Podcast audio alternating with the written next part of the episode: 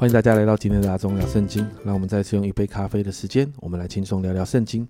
今天我们要来读哈该书的第二章。那哈该书的第二章其实也就是哈该书的最后一章哦。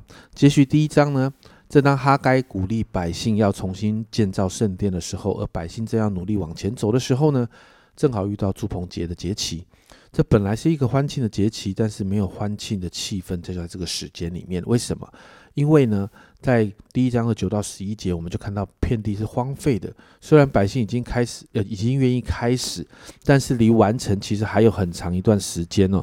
人的心就开始作难，觉得建造新的圣殿绝对不会像过去那样的壮观。那有一些老年人看过所罗门王的圣殿，就会开始批评。那这都打击了这些建殿百姓的士气，所以先知就提醒，而且鼓励百姓说，在第三节，你们中间存存留的有谁见过这殿从前的荣耀呢？现在你们看着如何，岂不在眼中看如无有吗？哈该要百姓明白，人的看法跟神的看法不一样，要定睛在神的应许上面，不要被过去所限制了。在一章的十三节，那个时那个时候，神应许要与他们同在，因为他们同心嘛。那先知哈该就告诉百姓要把注意力放在神的应许上，所以在第二章的四到五节呢，你就看到神透过哈该告诉百姓：“我与你们同在，我的灵住在你们中间。”神告诉百姓不要惧怕，不要担心，因为神跟百姓在一起，也要他们回想神过去怎么样带领他们出埃及，用各样神机骑士大有能力的保护他们，甚至你看到六到九节非常有能力的经文。万军之耶和华如此说：过不多时，我必再一次震动天地、沧海与旱地；我必震动万国，万国的珍宝都必必都运来。我就使这殿充满了荣耀。这是万军之耶和华说的。万军之耶和华说：银子是我的，金子也是我的。这殿后来的荣耀必大过先前的荣耀。在这地方，我必赐平安。这是万军之耶和华说的。我们就看到神亲自介入在介入在这个建造圣殿的里面，打开各样的资源哦。接着，你看到神带领百姓重修圣殿，打开各样的资源。神不单单只是介入百姓物质上的困难，神也要调整百姓在属灵上的状况。所以，神透过哈该问了当时的先知，呃，当时的祭司两个问题。第一个在十二节，若有人用衣襟兜剩肉，这衣襟挨着饼。或汤或酒或油或别的食物，便算为圣吗？祭司说不算为圣。这是一个传递圣洁的规定哦。就是如果有人用衣襟啊，用他的衣服的衣襟载着圣肉哦，就是端着圣肉，那这个衣襟可以使他摸过的其他物件圣洁吗？当然，祭司说是不行的。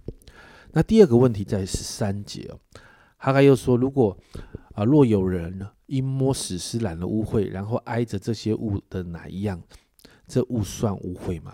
即是说必算污秽啊！这是在立位记里面另外一个关于污秽的规定，就是一个摸着死尸沾染污秽的人，如果摸到其他的东西，那个东西也成了污秽。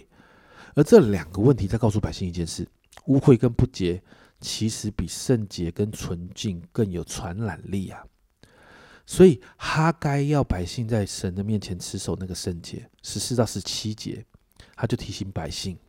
过去因着在神面前的犯罪，带来极大的管教跟困难，他要百姓记住那个教训，不要再走一样的路。哈该的重点不仅仅是警戒百姓，不要跟世界同流合污，要分别为圣。哈该也在鼓励百姓勇敢走合神心意的道路，因为会带来祝福。甚至哈该说，当百姓转向神的那一刻，就已经在祝福当中了。十八、十九节，你们要追想此日以前，就是从这九月二十四日起。追想到立耶和华殿根基的日子，仓里有谷种吗？仓里有谷种吗？葡萄树、无花果树、石榴树、橄榄树都没有结果子。从今日起，我必赐福于你们。哈该提醒百姓没有错。过去在罪恶光景的当中，但他们愿意回转归向神的那一刻，重新再一次发自内心的跟神建立关系，神就要祝福他们，而且开始祝福了。最后，先知哈该在提醒百姓，神要开始震动天地哦。二十二节，我必倾覆列国的宝座，除灭列邦的势力，并倾覆战车和坐在其上的马，必跌倒，骑马的败落，个人被弟兄的刀所杀。你就看到一个好大的震动，而在幕后的世代，其实我们不是也要面对很多的震动吗？最近这段时间的疫情，我想我们都面对到这样的震动。但如果我们做得到前面第二个部分所讲的，我们与神对齐的那个关系，我们就建造我们心里的殿，我们建造那个与神真实的关系，我们就可以面对这幕后世代带来的变动。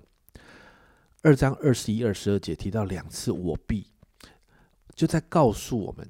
是神让这个世代震动的。但以理书提到，至高神在人的国中掌权，不是吗？先知哈该要告诉百姓，震动的时候，不要忘了焦点要放在神的身上。同样的，在震动的这样的一个时代当中，我们要知道神掌权。二章二十三节，万军之耶和华说：“我仆人沙沙拉铁的儿子所罗巴伯啊，到那日我必以你为应，因我拣选了你。”这是万军之耶和华说的。神透过哈该鼓励当时的领袖所罗巴伯，在震动的年日，神说：“我必以你为应，我拣选了你。”代表他跟神一个真实的关系，代表他是属神的，代表他在神的保护的底下。在这一章里面，你会看到神在调整百姓的属灵次序，关于财务的神介入，要百姓相信神；关于神与百姓之间的那个关系，神在调整他们那个对的属灵次序跟圣洁。甚至是自我认同，神要百姓知道，甚至是领袖知道他们是属谁的，都在调整这些次序。当我们在对的次序的里面，我们就算面对这个震动的时代，我们的心仍然可以平静安稳。因为你知道吗？当我们对焦在神身上的时候，神的焦点也会在我们身上。所以今天我们来祷告，让我们每一天都在对的属灵次序里面，好让我们可以成为蒙福的人，可以站立的稳。我一起来祷告。主啊，我们知道在这个变动的时代，我们好需要你，主啊，但是帮助我们，主啊，圣灵常常来调整我们，让我们的心常常与与你来对齐，主啊，让我们常常守着神你自己话语的法则，主啊，主啊，让我们常常守着与你之间的那个美好关系。主啊，主啊，让我们每一天与你有那个真实的关系。我们透过读经，主，我们透过祷告，每一天来到你面前的时候，主啊，当我们把我们的眼目对焦在你身上的时候，主啊，我们就可以在这世代站立的稳，因为我们知道一切你都掌权，一切你都能介入，一切你都能突破、翻转跟改变。谢谢主，帮助我们在这个幕后的时代，每一天都有对的次序。谢谢主，这样祷告奉耶稣的名，阿门。家人们，你的属灵次序有跟神对齐吗？对的次序带来祝福，让我们一起操练对焦在神的身上。